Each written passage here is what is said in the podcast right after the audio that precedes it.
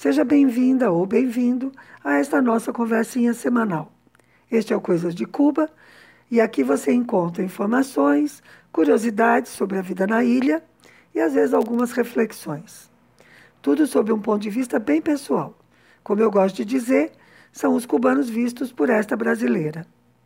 O responsável pela edição é o Fernando Carvalho e eu sou Márcia Chueire.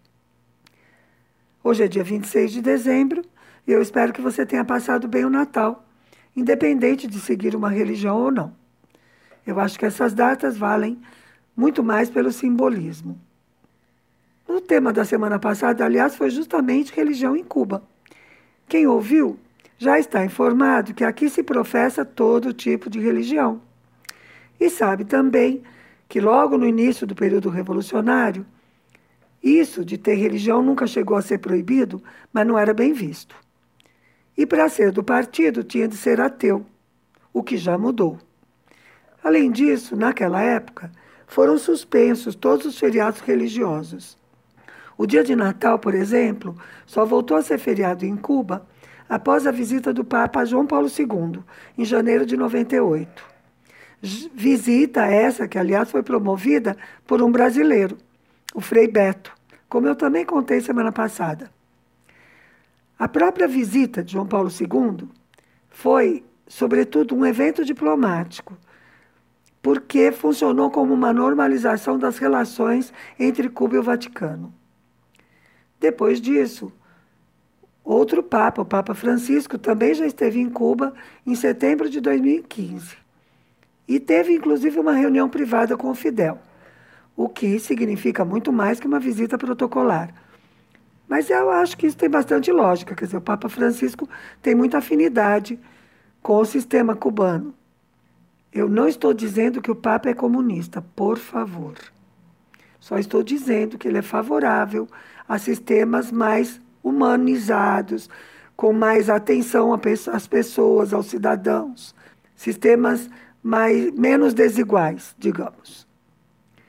Bom, tudo isso que eu estou dizendo é para contar e explicar que aqui a celebração do Natal ainda é bem xoxa. Tem até gente que chama o Natal de Páscoa. Pense que daí eu tenho um trabalhão para explicar como é que se define a data do carnaval, que sempre é uma curiosidade em relação ao Brasil. Imagine, carnaval 40 dias antes dessa Páscoa deles cairia em novembro. Bem, eu e a Babi, minha filha de 15 anos, passamos este Natal sozinhas em casa. Sem panetone, que aqui não tem, e sem turrão de rirona, que é delicioso, mas dessa vez eu não encontrei para comprar. Os turrones são uns doces em barra que foram trazidos pelos espanhóis. Existem de vários tipos, e o de rirona, que é o mais apreciado, né?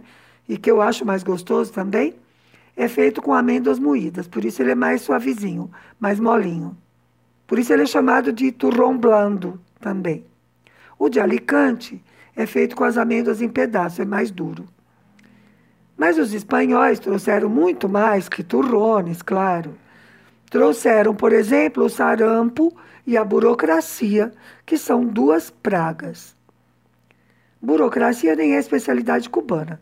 Até onde eu sei, veio com os ibéricos, tanto espanhóis como portugueses.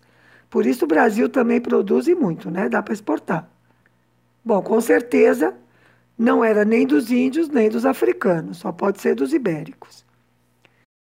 Bom, mas vamos ao meu encontrão desta semana com a burocracia em Cuba. O caso é, eu quero mudar a Babi para a libreta de um amigo. Tirá-la da libreta da casa das irmãs dela, porque na verdade a casa não é das irmãs, é da mãe delas, ou seja, da primeira esposa do meu ex-marido. Agora que o pai da Babi faleceu, que é esse meu ex-marido, eu acho que já não tem muito sentido mantê-la com aquele endereço naquela libreta. E não é que eu não me dê bem com essa pessoa, tá? Com a primeira esposa. Ela sempre foi super gentil comigo, até porque entre o casamento dela e o meu teve vários outros. Não é tipo, ai, roubei o marido dela, não é nada disso. E ele, o pai e marido, estava nessa libreta porque o apartamento era dos dois. Então, quando ele voltou a viver em Cuba, depois de passar vários anos na Espanha, ele foi para lá. Mas eles não voltaram a ser casados. Eles só moravam na mesma casa. E isso é bem comum aqui por causa da escassez de moradias.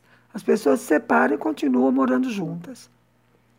Bom, então, quando nós viemos morar aqui em 2019, a Babi ficou inscrita no endereço do pai. O problema é que essa coisa de libreta é bem delicada. Vou explicar melhor.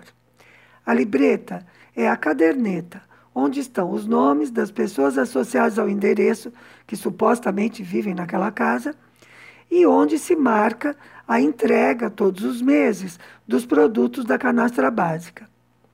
Esses produtos, uma parte é por pessoa, tem uma porção, né, de arroz, de feijão, de óleo, de sabão por pessoa, e uma outra parte é por núcleo, ou seja, por casa, né? Pode ser, por exemplo, sei lá, um litro de detergente. Bom, em tempos de escassez, as pessoas às vezes escorregam um pouco, entendeu? Na hora de distribuir essas cotas individuais. E atualmente isso para mim faz diferença, infelizmente. Porque entre 2000 e 2004, a outra vez que eu vivi aqui, eu podia comprar os produtos da libreta no mercado aberto. Claro que por um preço superior. Mas não era preço abusivo, nada disso. É que o da libreta é muito subsidiado, então é barato. Então, naquela época, eu comprava toda a comida livremente. Não tinha de tudo o tempo todo. Claro, era sazonal, como é até hoje. Mas isso é o normal, né? No Brasil é que é estranho, porque tem tudo o tempo todo. Então, por exemplo, tem um tempo do tomate, da cebola, tempo do abacate, da manga, da laranja. Na época é mais barato. Fora de época, ou você nem encontra, ou é muito caro. Mas para comprar agora não é mais assim. Alguns produtos só são distribuídos pelas bodegas, ou seja, só quem tem libreta que pode adquirir. É o caso do arroz, açúcar, sal, ovos e batatas. Esses são os principais para mim. Porque eu não sei cozinhar sem essas coisas, é muito difícil. Eu adoro batata. Claro que a cota individual da Babi não é suficiente para nós duas, né? Mas ajuda bastante. O resto a gente supre com doações de amigos, juro, doações. A Babi tem, por exemplo, uma companheira de escola que a avó e a mãe me trazem, toda vez que vem batata na bodega, elas me trazem uma sacolinha só porque elas sabem que eu adoro. Gente, elas me dão de presente. A outra maneira de suprir é comprando, como se diz aqui, pela esquerda, ou seja, mercado paralelo. Eu não gosto de fazer isso e não quero ter que fazer, né? Aliás, o governo fez uma coisa legal agora. Eu tenho direito a uma libreta. Eu ainda não consegui, porque isso é outra burocracia, que é a do meu trabalho, que tem que me fazer uma carta. Mas essa história eu não vou contar agora, não. O legal é que eu vou ter libreta logo, logo. Bom, mas então, diante de tudo isso, eu pensei em passar minha filha para a libreta de um amigo, para evitar situações desagradáveis com a família dela. Aí começou o perrengue. Parece simples, né? Só que não. Eu já sabia que, resumidamente, a chefe do núcleo atual, ou seja, a primeira esposa, tem de dar baixa da Bárbara na libreta dela para o outro poder incluir.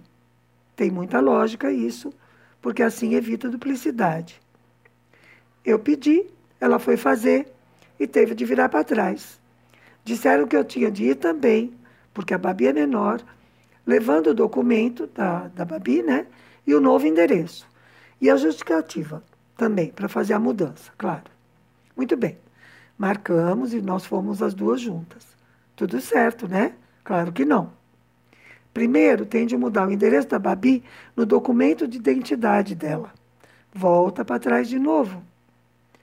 Assim, porque o endereço da pessoa aparece no documento de identidade.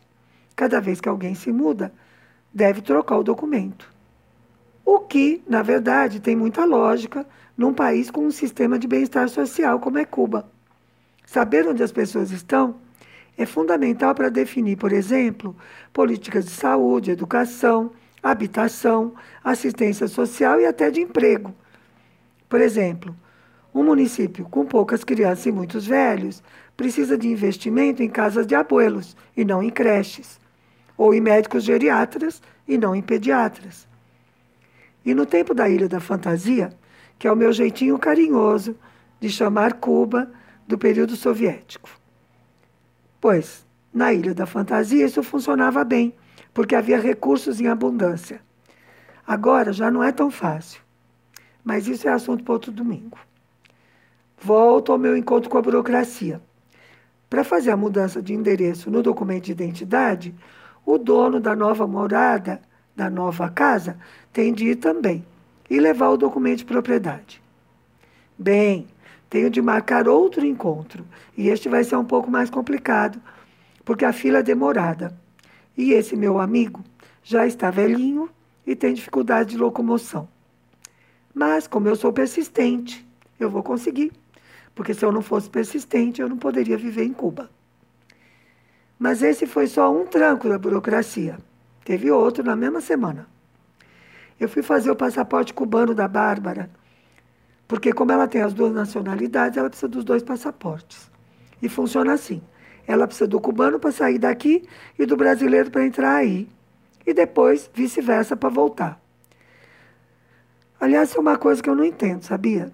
Se a pessoa é cidadã do país, por que precisa de passaporte para entrar? Devia ser suficiente ter identidade, que é o documento do país, né? Enfim, a verdade é que eu sou um pouco maníaca com essa coisa de ter papéis em ordem.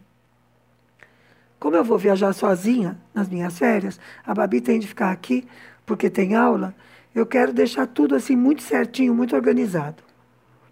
Bom, fomos, fizemos a fila do passaporte, com todos os documentos e os selos exigidos. Assim, porque antes eu fui ao lugar onde se faz passaporte para pegar todas as informações em loco, nada de internet, para que ninguém me diga que os, a informação do site está desatualizada. Fomos com tudo, chegou nossa vez, depois da fila, entramos, sentamos na sala de espera, daí passamos pela primeira mesa que faz a inclusão no sistema. Quando a moça olhou tudo aquilo, levou todos os papéis à encarregada, porque não é comum que o menor seja levado por uma mãe estrangeira.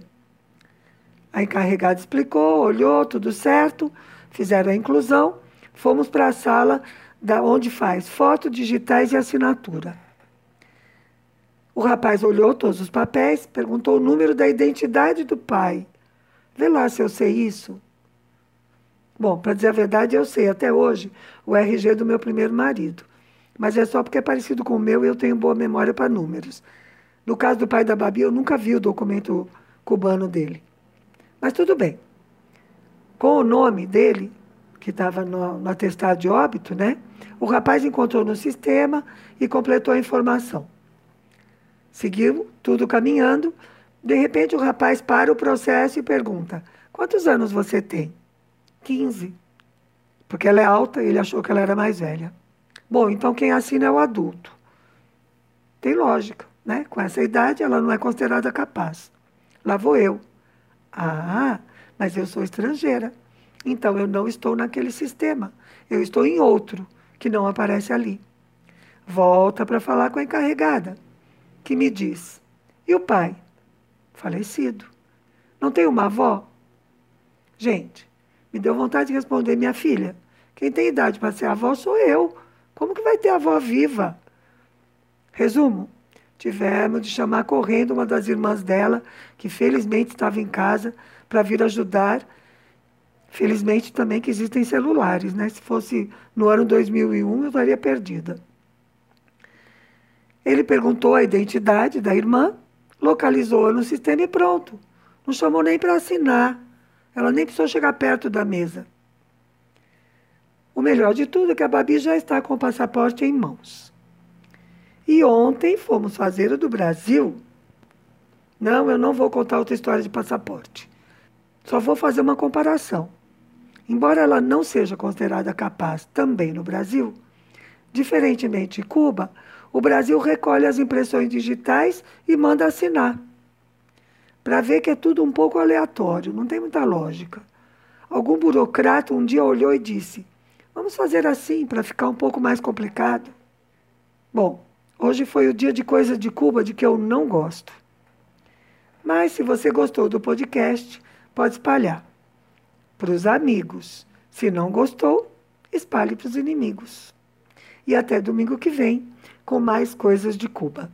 Ah, antes de ir, eu vou deixar um presente para você presente de Natal. Uma canção com o trovador Vicente Feliu, que faleceu há poucos dias, infelizmente. Dizer que ele era trovador significa que ele era do grupo da Nueva Trova Cubana, que ele, aliás, fundou. Só como referência, é o mesmo estilo do Pablo Milanese e do Silvio Rodrigues, que são os mais conhecidos aí. A música se chama Creeme, ou seja, Acredite em Mim. E está cantada por seu compositor e autor, Vicente Feliu.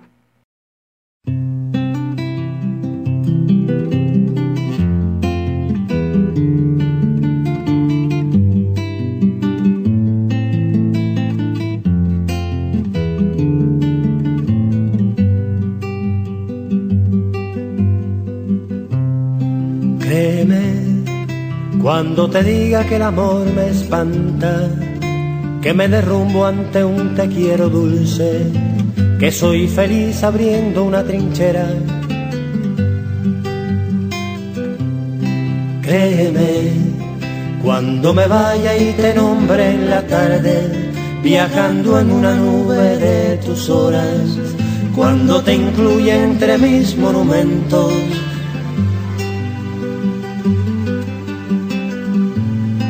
Créeme cuando te diga que me voy al viento de una razón que no permite esperar.